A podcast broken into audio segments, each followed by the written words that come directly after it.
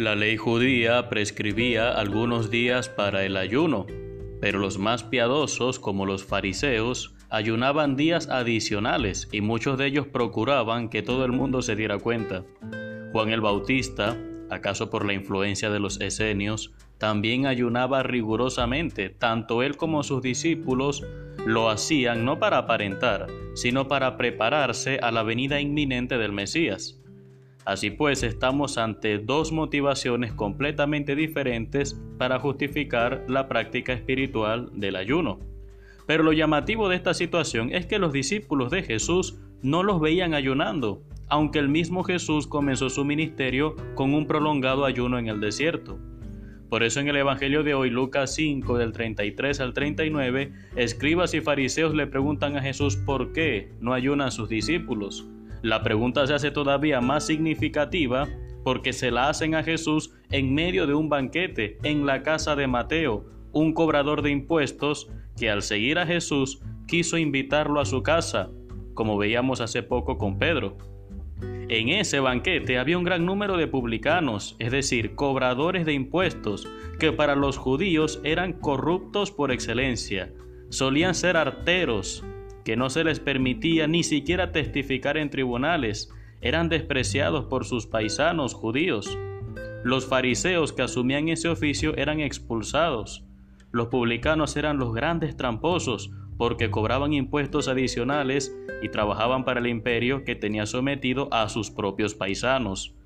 De toda esa gente estaba rodeado hoy Jesús. Por eso la pregunta que le hacen sobre el ayuno encierra una sutil acusación que queda evidenciada en Mateo 11:19, que Jesús no es sino un borracho, amigo de publicanos y pecadores.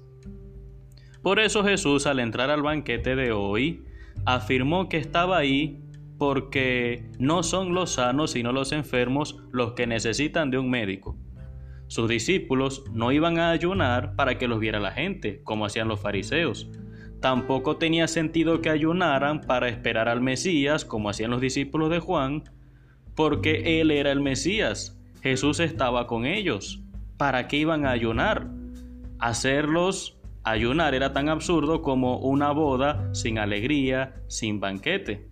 Y este banquete en casa de Mateo nos hace pensar también en el reino de Dios que Él vino a anunciar donde todos cabemos, siempre que nos reconozcamos enfermos y nos dejemos sanar por Jesús. Era muy sencillo, los fariseos se creían justos, así que no era mucho lo que Jesús podía hacer con ellos. Los publicanos, como Mateo, que se reconocían pecadores eran sanados.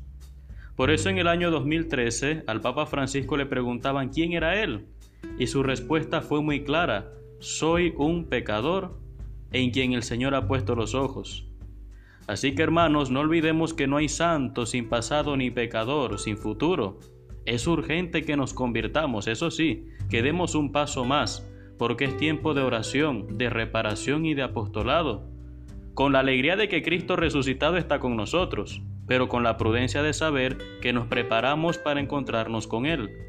El mensaje de Cristo siempre será un vino nuevo en tu vida, pero si tienes criterios demasiado cerrados, si insistes en pensar que los creyentes están perdiendo el tiempo, si tienes ideas fijas, quizás inculcadas en la infancia, que te impiden dar un paso de fe, entonces acuérdate que estás del lado de los fariseos. Eres como un viejo odre incapaz de contener y saborear el vino nuevo del reino de Dios. En este caso, el vino nuevo es con mucho lo mejor. Por eso, vamos a pedirle al Señor que nos haga nuevos odres, capaces de asimilar su mensaje de salvación. Y vamos a hacerlo con una oración muy sencilla. Vamos a decir, Señor, renuévame con tu gracia. Que Dios te bendiga en el nombre del Padre y del Hijo y del Espíritu Santo. Soy el Padre Renzo Gotera, desde la parroquia San Felipe Neri, Arquidiócesis de Maracaibo, Venezuela.